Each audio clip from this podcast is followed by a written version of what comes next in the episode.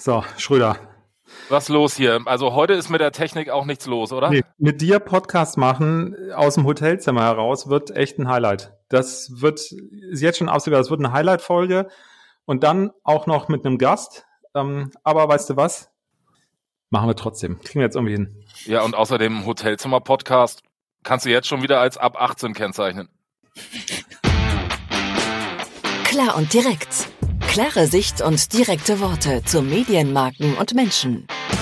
Mit Christian Schröder und Christian Kessmann.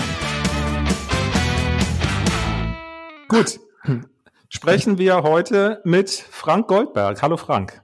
Hallo, ihr beiden Christians. Schön, dass du mit dabei bist. Ähm, für diejenigen, die dich nicht kennen, magst du ein paar Worte zu dir sagen, wer du bist und was du kannst? Oh, ich kann Digital Out of Home, glaube ich jedenfalls, und ich bin Geschäftsführer vom Institut for Digital Out of Home Media. Das ist ein Verband für ähm, digitale Außenwerbung. Ah, der Christian kriegt gerade ganz große Augen. Ja, ja, ja ich stelle mir gerade die Frage, ist das, ist das dieses Institut, wo du neulich in die Top Ten von irgendwas gewählt wurdest, Christian? Hilf mir mal. Nee, das war die W&V, das ist kein Institut. Ähm, aber da war der Frank tatsächlich auch dabei. Der Frank war auch einer von den Top Ten. Wir sind quasi so Top Ten Gebrüder oder wie auch immer. Okay, heißt. aber da ich ja weiß, dass sich immer einer von uns vorbereitet, hast du dich also heute vorbereitet und ich lege mich fest, ich kenne das Thema. Echt? Ja, welche ja. Überraschung. Genau, heute, heute ist die vierte Folge in unserer Reihe über, über Digital Out of Home. Wir haben ja angekündigt, wir machen sechs Folgen dazu. Heute ist die vierte. Die ersten drei sind schon gelaufen. Ähm, wer sich die anhören mag, findet die in der, in der Playlist so verteilt. In den, in den letzten Wochen sind die erschienen. Wir haben schon einmal gesprochen über ähm, Außenwerbung oder Online. Was ist Digital Out of Home überhaupt? Wir haben schon einmal ich gesprochen über. Du, das ist gut, dass du dich erinnerst, ja, das ist gut. Ja, ja, ja. Hast, hast, ich auch. Frank auch, der hat es ja auch schon gehört, sehr brav. Ähm, dann haben wir gesprochen über ähm, draußen oder drin. Ja, wie ist das eigentlich mit äh, öffentlichem Raum? Äh, wie ist der definiert? Da gab es ein paar Informationen dazu. Und wir haben schon gesprochen über Geschwindigkeit. Speed of Storytelling hieß die Folge. Ich habe mir hier auf meinem Zettel stehen, da ging es um schnell oder langsam. Da ging es um Buchungsvorläufe, um Werbewirkung, solche Dinge. Und heute habe ich mir gedacht, da wir den Frank dabei haben, lassen wir den Frank doch mal was erzählen, weil das kann er viel besser als jeder andere über die Geschichte und die Entstehung von Digital Out of Home, weil im Moment oh. Oh, ja. Herrn Schröder gehen die Augenbrauen hoch. Weil im Moment ist es ja so, das ist ja ein totales Trendthema.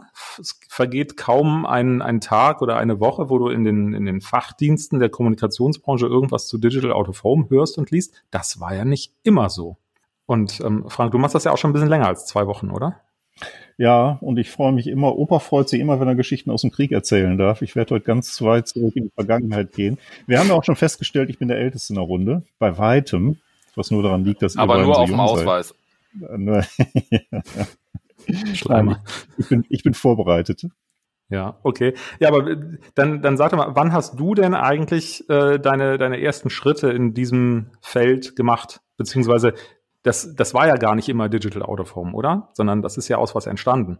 Ja, das ist nur, also als ich damit angefangen habe, war es schon Digital Out of Home, hieß nur noch nicht so. Damals okay. gab es den Namen nicht, der ist irgendwie unterwegs entstanden. Das war im Jahr 2000. Da habe ich bei der Firma United Screens angefangen. Die saß in ähm, Unterföhring, hat Screens in Tankstellen aufgebaut. Die kenne ich noch. Das waren so, das waren ah. so riesengroße Dinger oder?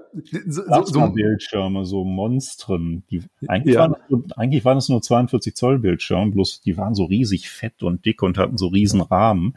Ich meine, das ist über 20 Jahre her. Da gab's die schicken, flachen, High Definition äh, LCD-Screens noch nicht. Und wie nannte ich man das eine Tankstelle? Damals? Digitale Bildschirme, Digital Screens, ähm, äh, Präsenta digitale Präsentationsnetzwerke, da gab es alle möglichen kuriosen Namen, je nachdem, wie viel Anglizismen man zulassen wollte. Also gab, gab, gab keinen richtigen Gattungsnamen. Ich kann mich noch daran erinnern, zu der Zeit hatte ich gerade so in der Media angefangen, ein, zwei Jahre vorher, und da war ich bei Universal McKen in Frankfurt beschäftigt. Und ähm, da gibt es unten auf der Mürfelder Landstraße eine Tankstelle und da war so ein Ding. Mhm. ähm, in dieser Tankstelle. Und da hatte ich damals immer schon gedacht, boah, geil, da kann man bestimmt Werbung draufschalten, so mega. Aber ja. Der, der arme Typ, der da in der Kasse stand, der konnte sich überhaupt nicht mehr bewegen, weil er total eingepfercht war. so ein Riesending in seinem Kreuz. Wenn es nur das gewesen wäre, wir haben da damals Ton drauf gespielt. Äh, damals haben wir gedacht, da muss Ton drauf sein und äh, heute würden wir das nie wieder tun. Und die armen Leute in der Tankstelle, vor allem die, die da arbeiten, die mussten sich damals immer so einen Jingle von Yahoo anhören. Da kam so immer so alle zwei Minuten kam so Yahoo und äh, irgendwann hatten wir nur noch durchgeschnittene Lautsprecherkabel. Dann haben wir irgendwie nochmal drüber nachgedacht, ob das ein Medium mit Ton sein muss und haben es dann gelassen. Ja gut, aber so ist das. Man muss manche Dinge auch erst einfach mal lernen. Ne? So, aber wie ging das dann weiter? Ja, äh, dann das war alles so noch zur Zeit von dem Internet halt, ne? Die Internetbubble, die war da gerade so richtig aufgepumpt und die Kunden fanden, also erstmal die Investoren, aber auch die Werbekunden fanden deswegen irgendwie alles cool, was digital ist und Medium ist. Und deswegen hatten die digitalen Screens da auch mh, mm, ziemlich viel Aufmerksamkeit, obwohl es davon so wenige gab. Damals gab es, ich habe gerade nochmal nachgeguckt, 3000 Digital Out of Home Screens im Ganzen. Und ähm, aber nicht an den Tankstellen, sondern auch über die Tankstellen hinaus. Ja, ja, genau. Da von Pro7 seit 1 gab es damals eine Tochter oder eine Beteiligung, die hat das in, in ähm, Discos beispielsweise gemacht und bei Burger King, glaube ich. Und ähm, es gab natürlich schon die Infoscreens, die gab es schon seit Mitte der 90er. Die wurden damals also noch fleißig ausgebaut. Die gibt's ja bis heute. Die gibt's bis heute, genau. Das ist das erste und eigentlich so älteste Digital Out of Home Medium, auch wenn die natürlich in der Zwischenzeit mehrfach modernisiert wurden.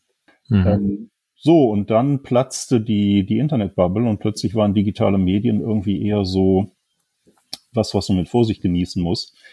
Und dann war so zwei, drei Jahre Durststrecke und dann ist die Deutsche Telekom in den Markt eingestiegen 2007 und hat Netze in ähm, Flughäfen und äh, an Auto, äh, nee, nicht an Autobahnen, in, in Shopping Malls und bei Rewe aufgebaut. Das sind die Netze, die heute bei Cittadino sind. Ähm, dann in 2010, 11 ähm, haben dann die die, die ähm, Tank und Rast und die äh, die die äh, äh, Shopping Center haben ähm, aufgebaut, ECE Shopping Center haben Screens aufgebaut. Mhm. Naja, und dann kam Ströer und hat CE Flat Media übernommen, hat Station Video aufgebaut, also die, die Screens in den Bahnhöfen, in den Fernbahnhöfen, zusätzlich zu den ähm, Infoscreens und hat Börsen. Das sind diese, das sind diese Vertikalen an den, an den Bahngleisen überall, die man genau die man, wenn man ein bisschen mit der Bahn unterwegs ist, durchaus schon mal gesehen haben könnte.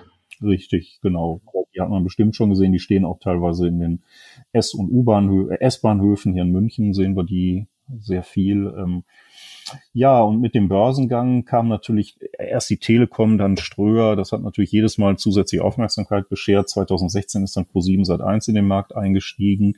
Und ähm, dann hatten wir auch schon irgendwie so um die 100.000 Screens zu der Zeit. Also ähm, es hat eine Weile gedauert, aber mittlerweile gibt es 135.000 ähm, digitale Außenwerbeflächen und äh, über die Jahre hat sich auch die, die, die Menge an Kontakten, die Reichweite, die man damit erzielen kann, deutlich äh, aufgebaut. Wir waren, als wir unsere erste große Studie gemacht haben, 2014, da haben wir noch in einer Woche mit allen Medien zusammen mit allen Digital of Home Medien irgendwie 370 Millionen Kontakte gemacht. Dann zwei Jahre später waren es 480 und in 2019 waren wir schon bei 900 Millionen. Jetzt haben wir gerade eine Studie gemacht. Wir sind jetzt bei 1,1 Milliarden Kontakten, die man pro Woche, also Screen-Kontakt, die man pro Woche mit diesen Medien macht. Also man merkt, das hat jetzt eine Weile gedauert. 20 Jahre sind vergangen, aber in der Zwischenzeit ist ein sehr großes Medium entstanden. Wahnsinn.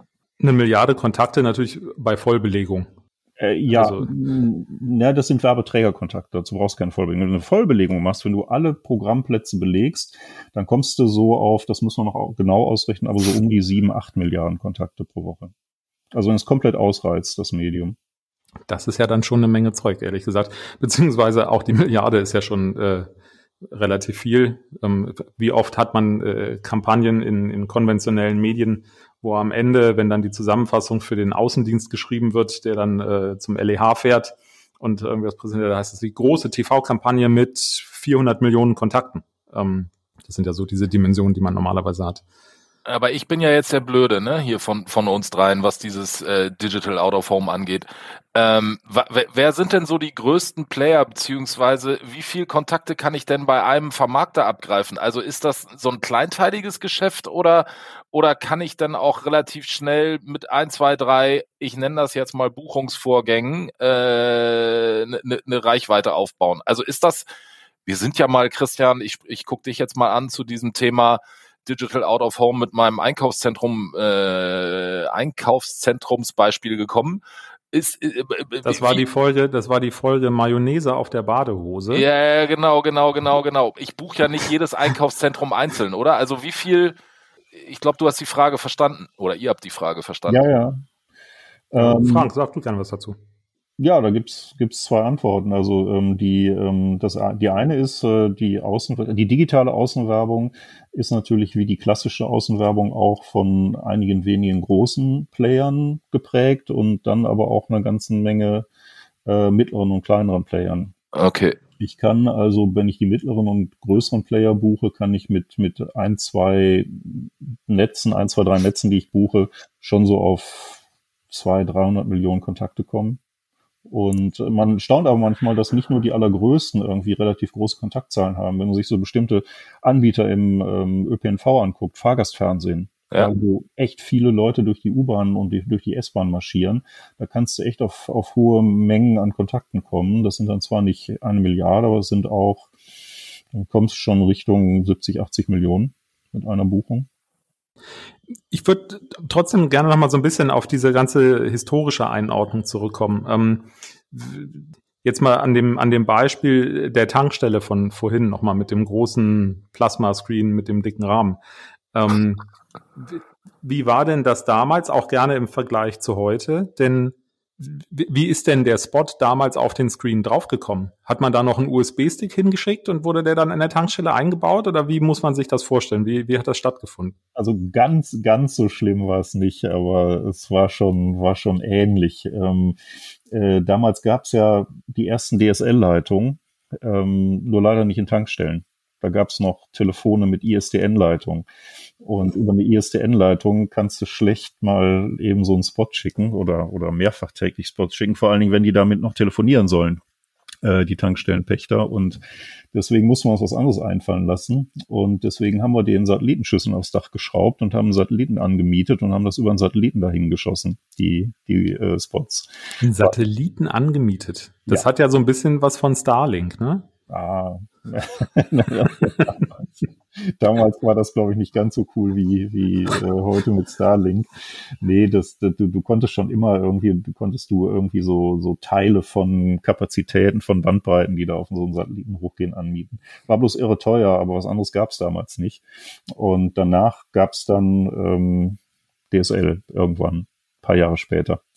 Und ab wann hat man dann Geld verdient? Weil, also ich stelle mir das dann so vor, wenn ich da mit so einem Satelliten und so weiter und so fort, du hast ja selber gerade gesagt, das war ganz schön teuer.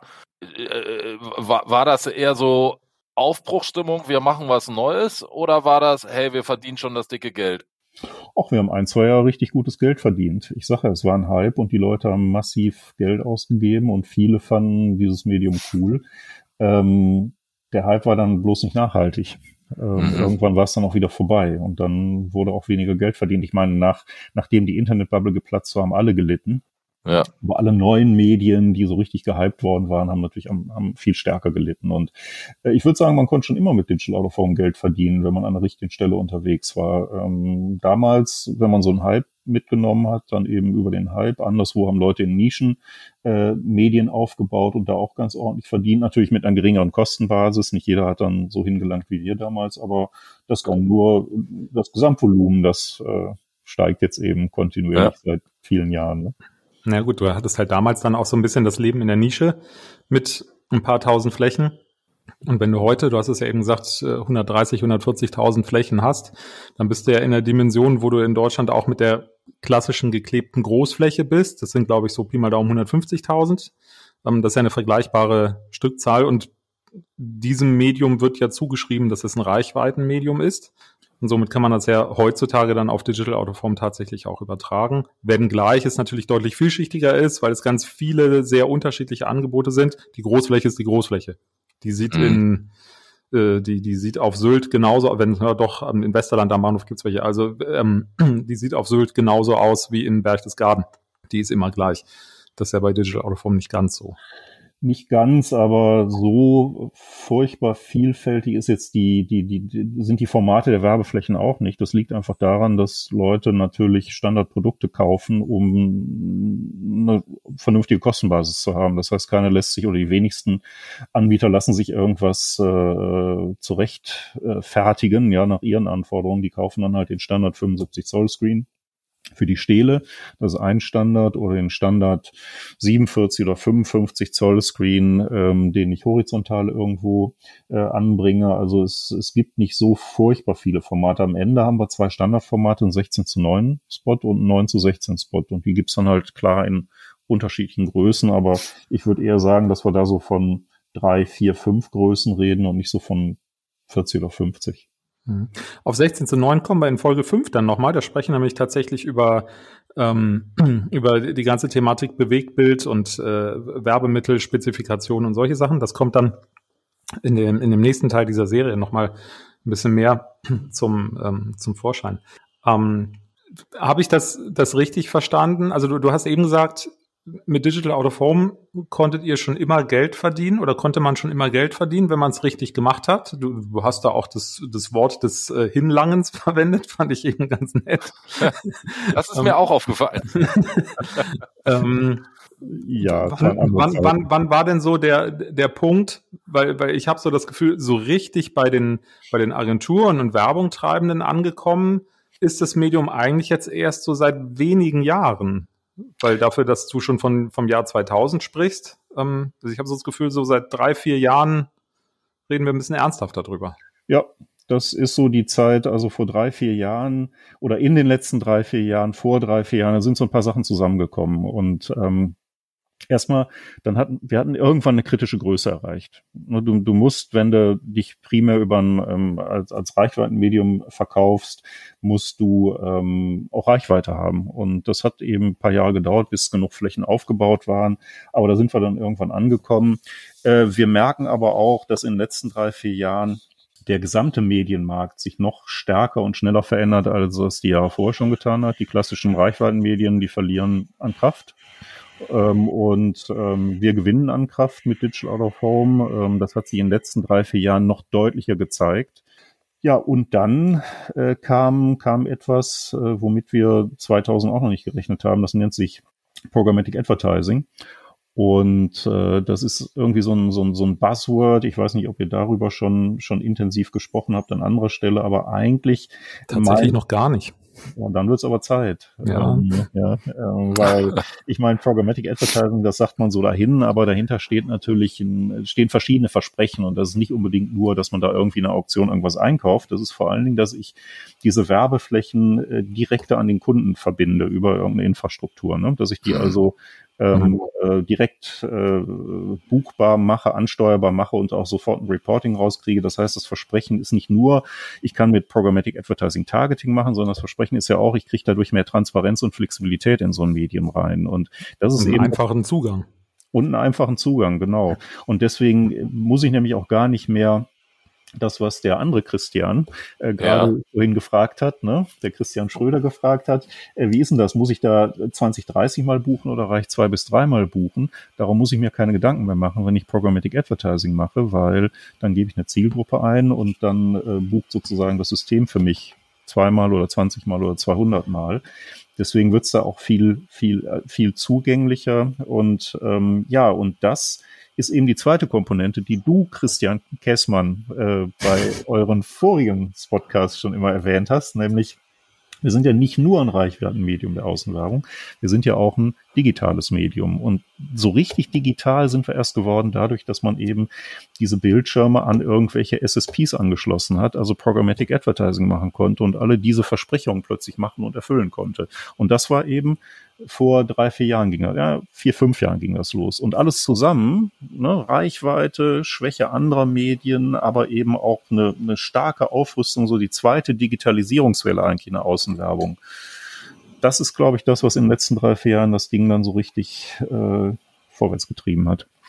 Und wo ist deiner Meinung nach das, äh, naja, das Ziel ist jetzt ein bisschen frech ausgedrückt, aber wie, wie, wie viel Flächen vertragen wir noch in Deutschland? Weil, also, na klar, ne, ist immer, wir haben ja noch, schon mal drüber gesprochen, was ist eigentlich Digital Out of Home? Und ähm, ich sag mal, viele würden immer sagen, ne, das ist dieses, dieses digitale Ding, was irgendwo in der Fußgängerzone steht. Na klar, würden einige sagen, das ist das, was in der Tankstelle hängt, aber ich glaube, bei vielen fällt auch dieses Thema Infoscreen, Fahrgast, Fernsehen oder so, das fällt vielleicht sogar ich rede jetzt von dem, von dem, von dem Nutzer, ne? von niemandem aus unserer Branche. Das fällt da wahrscheinlich in so einen anderen Bereich. Also ist noch Platz in Deutschland für mehr Digital Out of Home oder ist da irgendwie Oh, Schluss. da geht, da geht noch einiges. Das war doch klar. Da ist, da ist noch lange nicht Schluss. Ähm, also äh, wir haben ja diese, diese digitalen Screens, das hat der Christian auch in einem der letzten Podcasts schon gesagt, die sind ja äh, eigentlich erst primär indoor aufgestellt worden. Ja. Ja, und das hatte viel damit zu tun, Genehmigungslage, Kosten, ähm, Kannibalisierungseffekte draußen an der Straße. Aber das ändert sich gerade. Das heißt also, was wir jetzt gerade sehen, ist, äh, und äh, das trägt vielleicht auch noch dazu bei, zu diesem, ähm, zu diesem Wandel in den letzten drei, vier Jahren, dass immer mehr draußen aufgebaut wird. Ähm, mhm. Das heißt, dass es immer mehr Genehmigungen gibt und viele Städte verlangen das sogar geradezu, dass man viel stärker in die Digitalisierung geht, draußen an der Straße und da kann man sich jetzt vorstellen, da ist noch mal Platz für ein paar zehntausend Werbeflächen an der Straße über die nächsten Jahre. Und da wird gerade auch massiv investiert. Und in Innenbereichen ist auch noch lange nicht alles erschlossen. Also manche Touchpoints, also Umfelder sind fast noch gar nicht erschlossen, gerade wenn man so am, im POS an, an bestimmte Umfelder denkt. Manche sind erst zum Teil erschlossen. Zum Beispiel, wenn man sich an die Supermärkte, wenn man sich die Supermärkte anguckt. Es gibt 20.000 Supermärkte in Deutschland. Da sind jetzt, glaube ich, 2000, jetzt äh, wird mich wahrscheinlich gleich einer verprügeln, ähm, die Leute mit Screens in Supermärkten. Ich glaube, bei 2000 stehen Screens drin, also da geht auch noch was. Ne? Ähm, mhm. ja, weil da ja wirklich auch gerade ein unmittelbarer äh, ähm, POS ist. Also wenn ich im Supermarkt drin bin, das hat ja nochmal einen ganz anderen Effekt. Ähm, ja, das ist, also wenn ich vor der Tür stehe. Das ist der letzte Meter vor dem Kauf. Und, das ist der letzte ähm, Meter. Ja, das ist der, du bist direkt am Einkaufswagen quasi. Ja, der letzte, genau eigentlich genau direkt am ja. Kauf an der Kasse. Ne? Ja. Ähm, also da tut sich noch was, da wird noch viel, viel investiert werden. Also Christian, ähm, pass auf, ne? weil ja, ja, Reichweitenmedium und so weiter. Ich, ich habe zugehört. ne, da kommt, da kommt was auf euch zu als Radio. Wir können jetzt wieder über Medium und so reden, aber das äh, lassen wir mal. Ja, ganz genau. Ähm, wir könnten sicherlich noch äh, tiefer einsteigen und das eine oder andere weitere Thema aufmachen an dieser Stelle. Wir müssen aber ein bisschen auf die Zeit gucken. Ähm, wir sind nämlich schon relativ weit fortgeschritten. Und deshalb würde ich gerne mal so einen so einen Schwenk machen. Ähm, wir haben bei Klar und Direkt in jeder Folge immer am Ende das sogenannte Medienereignis der Woche. Und äh, wenn wir einen Gast dabei haben, so wie jetzt, dann fragen wir den natürlich auch ganz gerne, ob er möglicherweise ein Medienereignis der Woche hat, was, was ihn in den letzten Tagen berührt hat. Berü berührt, haben wir auch noch nicht gesagt. ähm, gibt es da etwas, was dir spontan einfällt? Ja. ja, klar. Das, das wesentliche Medienereignis dieser Tage ist, dass wir unsere neue Studie veröffentlichen. Ähm, das heißt, da werden die Daten jetzt diese Woche äh, landen bei uns und gehen dann weiter an die an die verschiedenen Anbieter von Digital Out of Home Währung, äh, Werbung und werden dann sehr kurzfristig äh, auch den Agenturen zur Verfügung gestellt. Das heißt, die Veröffentlichung unserer Studie ist für mich eigentlich momentan das große Medienereignis. Nicht nur, weil es uns gerade ganz viel Arbeit macht, sondern okay. weil es das Medium auch voranbringt. Die Studie heißt äh, Private and Public Screens. Public and Private Screens. Andersrum. Wird, wird aber gerne das ist wie mit der E-Mail-Adresse, das kriegt er nie hin. das, das kommt gleich noch. Ist aber, nicht der einzige. Die, wir verlinken auf jeden Fall dazu auch nochmal mit, ähm, mit in den Show Notes, äh, dass wir das Medienereignis der Woche zur, zur Eigenwerbefläche genutzt haben, haben wir auch nicht gemacht, aber ist in dem Falle, glaube ich, legitim. Völlig in Ordnung. Können wir rausschneiden. Nein, nein, schneiden wir gar nicht raus, weil ähm, in, in dem Fall ist es echt in Ordnung, weil ähm, Frank, du bist ja kein Vermarkter, kein Verkäufer, sondern letzten Endes mit dem I-Do seid ihr ja, du hast es am Anfang gesagt, als, als Verband unterwegs und somit als ein Interessenvertreter im Sinne der Sache und äh, um das Medium in Summe nach vorne zu bringen. Du, ihr verkauft ja keine Flächen. So ist so. es. Und deshalb finde ich das völlig fein, das an der Stelle auch zu machen. Christian, hast du noch irgendwas, was du wissen willst, was du sagen möchtest? Ich habe eigentlich ganz viele, ich habe ganz viele Fragezeichen im Kopf, aber ähm, äh, Christian, wir zwei müssen uns mal, du, du, liest dir mal, wir kriegen ja nur Agenturen, du liest dir mal die Studie durch und ähm, dann äh, musst du mir da mal so, so, so, eine, so eine Kurzzusammenfassung bringen. Also ich finde das total spannend, was da gerade alles so passiert. Ich finde total spannend, seitdem ich mich damit beschäftige, dank dir, Christian, und eigentlich dank dieser Mayonnaise-Werbung, die mich so aufgeregt hat. Ähm, welche, Folge, welche, Folge war das nochmal? Ähm, weiß ich nicht. Das war das mit dem Einkaufszentrum 15 oder so. Ja, ich fand es auf jeden vorne. Fall, ja. ähm, ich, ich finde die Entwicklung rasant und ähm, ja, ich werde das beobachten. Ne? Ich, du weißt ja auch warum, lieber Christian. Weil du die Hosen voll hast. Nee. Nee.